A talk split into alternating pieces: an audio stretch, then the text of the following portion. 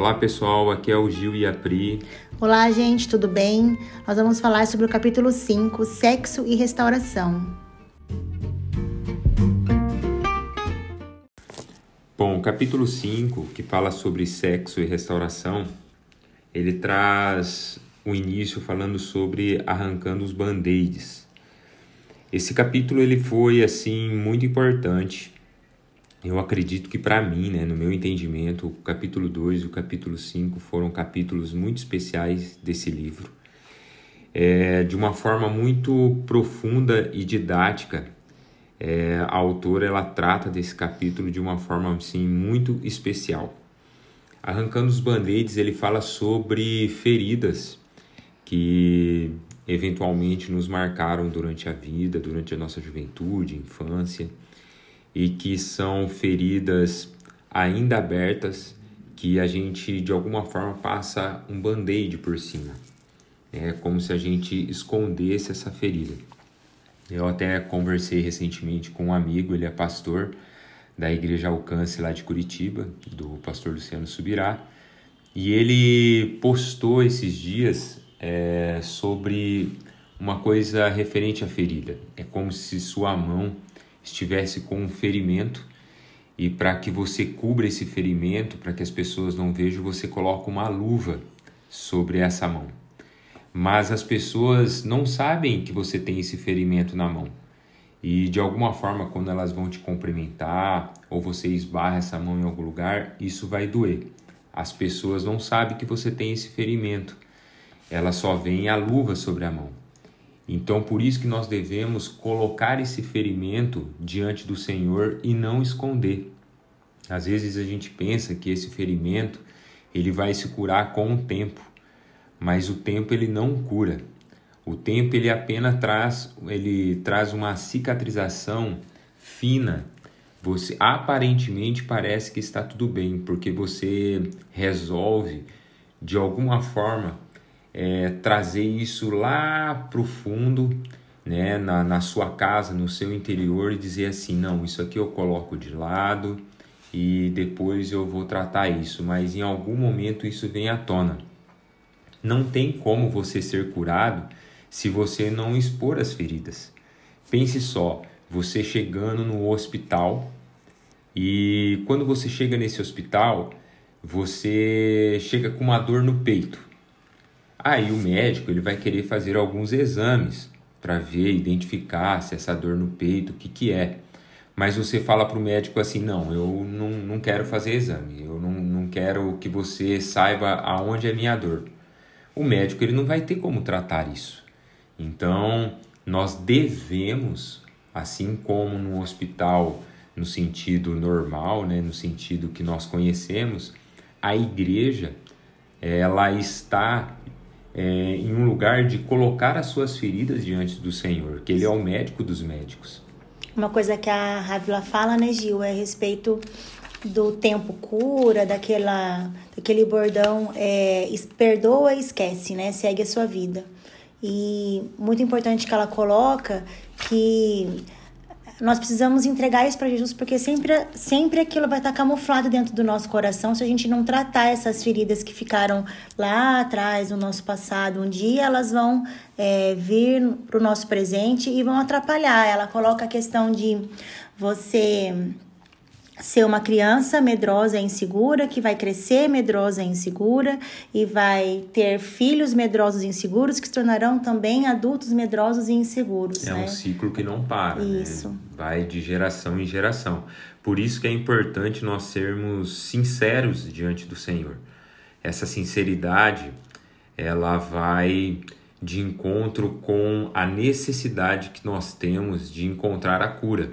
Se isso não acontecer, se a gente ficar de alguma forma é, nos achando cristãos, é, nos ach achando que está tudo bem, é, isso não vai encontrar um lugar seguro futuro, porque em algum momento essa ferida ela vai vir à tona, né? É, eu acredito que nós temos que começar a dar passos para que esse processo ele começa a ser restaurado. Há um processo de restauração na nossa vida. Às vezes Deus ele pode curar instantaneamente a sua ferida. Existe um milagre do Senhor, mas na grande maioria dos casos isso começa com um processo. É como se você encontrasse uma espada velha, enferrujada e você quisesse restaurá-la e a partir daí você vai começar a trazer um polimento para ela. Então não vai ser de imediato, você vai começar a fazer um trabalho para que ela volte a brilhar como no estado original. E isso é que o Senhor faz. Ele faz com que a gente saia desse estado de ferrugem, um estado onde nós estamos feridos, né? É, é, trazendo para a questão de igual uma ferrugem, para que a gente volte a brilhar e volte ao estado original, desde quando nós não passamos, não machucamos ou não passamos por essas feridas. Amém? Isso aí. É, nós, nós precisamos, o livro, o livro ele traz também, a autora ela é fantástica. É, a minha filha ela teve a oportunidade de fazer a Bethel, a Giovana, e eu lembro que a Giovana, no primeiro ano que ela passou na Bethel, é quando ela voltou para casa, ela trazia algumas coisas muito fortes dentro dela. Ela aprendeu sobre as verdades, as verdades que Jesus tem acerca das nossas vidas, né? E, e ela aprendeu a trazer essas verdades muito fortes sobre o seu coração. Por quê? Porque ao longo do tempo, o inimigo ele vai trazendo algumas mentiras e nós, de alguma forma, vamos acreditando mais nas mentiras do que nas verdades. Um exemplo disso que ela abordou foi sobre um abuso. A pessoa que ela foi abusada, ela geralmente ela tem um vazio muito grande dentro dela. Apresenta esse vazio dentro dela. E ao preencher esse vazio, se ela não preencher com Jesus Cristo, se ela não for atrás da cura dessa ferida, ela vai querer trazer é, algo a ser preenchido sobre esse vazio. E geralmente acontece sobre uma pessoa. Então, essa pessoa ela vai, é, um exemplo, uma menina que foi abusada quando criança, ela quer preencher isso com um homem, um namorado. E de alguma forma, quando ela encontra esse rapaz, se esse rapaz, esse rapaz mesmo ele não sendo é, um rapaz bom, se ela cair de repente em um relacionamento abusivo, ela fica presa, porque ela acredita que aquilo é o que o Senhor tem para ela.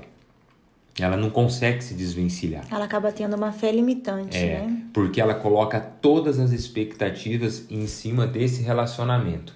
Então ela fala assim: ah, é assim mesmo eu passei por isso, ou a pessoa começa a pensar assim, se ela foi abusada, ah, mas como que eu vou ter um relacionamento agora se eu sou suja?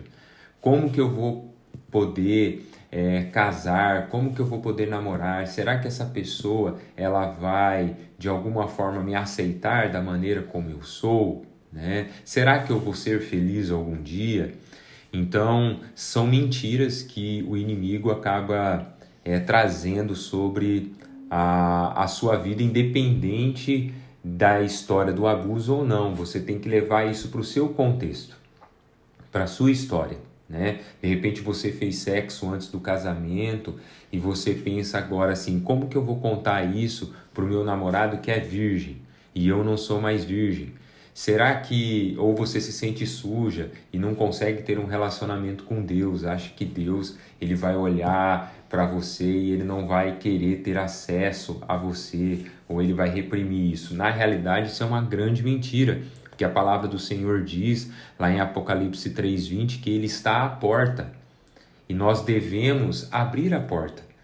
Ele está ali gentilmente e a todo tempo esperando a, a, com que a gente acesse o coração dele. E ele quer isso, ele quer ter um relacionamento com ele, conosco e quer trazer restauração, seja aonde nós estivermos, seja qual for o seu pecado, seja é, qual for a situação que você se envolveu de feridas, se você teve pessoas que te feriram ou você feriu pessoas, independente.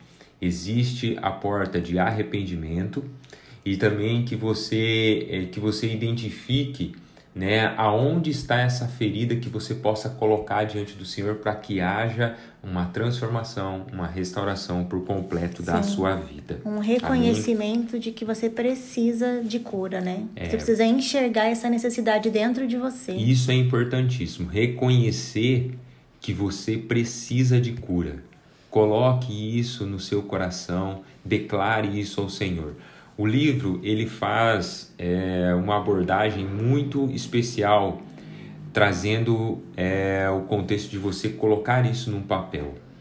Eu, eu vejo isso de uma forma que você materializa aquilo que está dentro de você. Quando você escreve, é, né? quando você escreve, você está materializando isso. Você coloca num papel. Então, coloque num papel todas as mentiras na hora que vira a mente, você coloca num papel as mentiras que o diabo tem colocado sobre a sua vida. E num outro papel você coloca as verdades. Quais verdades? Através da palavra de Deus, você pode ter acesso a, a versículos, a capítulos que vão falar sobre o momento que você está passando. E a partir daí você começa a criar uma lista de verdades. E essas verdades, elas com certeza, elas vão renovar a sua mente. São palavras que a autora ela traz de uma maneira assim muito preciosa. Ela fala assim que algumas pessoas é, que fazem declarações diárias quando estão renovando sua mente através daquilo que você for colocar no papel, né? É, isso é, vai ser muito útil porque é, vai trazer um poder sobre nossa vida. É a questão da linguagem que nós vamos colocar sobre isso, né? Por isso nós devemos colocar com nossas próprias, as nossas próprias declarações realmente nesse papel e declarar essas verdades. Né? Alguns exemplos que ela coloca é assim: minhas palavras são poderosas e quando eu oro as coisas acontecem. De repente, quantas vezes você se deparou com uma situação aonde você acreditava que as suas orações não eram mais atendidas. Ou quando você falou assim: "Ah, eu já coloquei tantas vezes, de repente, é, a pornografia ou a masturbação ou outros pecados diante de Deus e parece que ele não me ouve, né? Mas Deus, ele tem uma verdade em que ele realmente restaura, em que ele realmente cura. Então, minhas palavras são poderosas e quando eu oro, as coisas acontecem. Amém? Amém. Eu sou uma nova criatura. Fui redimido pelo sangue de Jesus. Sou uma pessoa madura que toma decisões sábias. Deus não se concentra nos meus erros, nem eu. Né? Muitas vezes nós erramos e ficamos com aquilo na nossa mente o tempo todo, martelando, martelando, martelando. Eu tenho uma personalidade de me cobrar muito. Eu não sei quanto a você, mas quantas vezes eu erro e aquilo fica de alguma forma na minha mente, falando, me acusando e tudo mais. Nós devemos lembrar que o Senhor, ele não se concentra dos meus erros. E eu também não posso fazer isso. Meu passado não dita o meu futuro. Deus tem um ótimo plano para a minha vida. Valorizo o meu corpo, ele é lindo, maravilhoso e feito da forma perfeita. Sou puro, faço as coisas certas, eu sou santo. Sou completamente amado e sou digno de amor. Aleluia, amém? Amém. Então que você fique aí com esse recado, que não importa o tempo que você teve ou um abuso ou que você teve algum que você é, cometeu algum sexo fora do casamento, não importa o tempo que isso passou, o Senhor ele está hoje disponível só falta você é, cumprir a, a, o chamado dele e ter acesso a ele, a presença dele, para que você possa receber a sua cura em nome de Jesus. Amém. Existe um outro ponto que ela aborda que é muito interessante e importantíssimo. E eu queria que você guardasse isso no seu coração. Amém? Fala sobre laços de alma. É que em, bu em busca de sermos inteiros, Romper laços de alma permite nos recuperar de volta quando liberamos outras pessoas. Então, o que, que isso significa? Muitas vezes você pode falar assim: ah, mas eu tive um namorado, eu já liberei ele, eu tive. É, de repente já fui até casada e tudo mais. Eu não sei aonde você está que você teve um relacionamento com uma pessoa e você continua ainda ligada sentimentalmente com esta pessoa. Por exemplo, você rompeu com um namorado, essa pessoa já deu sequência na vida dele, é, e ainda assim você fica pensando nele, como se estivesse namorando com ele, às vezes tendo é, atitudes até de, de querer se, se masturbar pensando nesta pessoa, né? É, é o momento de você fazer uma oração desligando a sua alma disso. Ou até mesmo é, você que tem é, um casal de amigos, ou você menina que é, a sua a sua melhor amiga está namorando um rapaz e você não fala isso para ele e nem para ela, mas no seu coração você acha ele bonito e você acha ele atraente e você começa a conjecturar um relacionamento com essa pessoa. Então essa pessoa nem faz ideia daquilo que você está fazendo, mas você está fazendo, né? Ou você, de repente, é um casalzinho de novo, que você tem amigos que frequentam a sua casa e que de alguma forma você vê que essa pessoa mexe com você é, o seu marido não sabe, a sua esposa não sabe, mas essa pessoa, ela, é, você acha ela bonita, você acha ela atraente, você começa a trazer coisas à sua memória de que você poderia ter sexo com ela, de que você poderia estar com ela casada e tudo mais. Isso é um laço de alma. Então o livro ele traz de uma forma assim muito é, explicativa sobre uma oração que você deve, de, que você deve fazer essa está na página 163. Então, se você tiver alguém que eu falei, como é, acabei de dizer aqui, faça essa, essa oração declarando isso sobre a sua vida e rompendo com essa situação. Amém? É, por último, assim, na página 169, Deus ele, é, ele tem algo novo para você ele tem algo a restaurar na sua vida. Em que sentido? Trazer um, aquilo que você era no original. Ele quer trazer como que você é um design original, como um, como você foi criado. Aí, com tudo aquilo que aconteceu contigo e tudo mais durante a sua vida, adolescência, juventude, né, infância, então ele quer restaurar isso. E na última página, na 169, você pode fazer essa oração. Então, assim, a autora ela trata de um assunto muito é, importante que pode trazer um deslanchar na sua vida, porque quando você está curada das suas feridas, as suas feridas são usadas para curar outras pessoas. E que você é, coloque isso diante do Senhor e deixe o Senhor te usar desta maneira. Amém? Amém. Que Deus te abençoe muito. Obrigado por estar até aqui nos ouvindo. Nós abençoamos a vida de vocês. Em nome de Jesus. Muito obrigada, gente. Deus abençoe. Amém.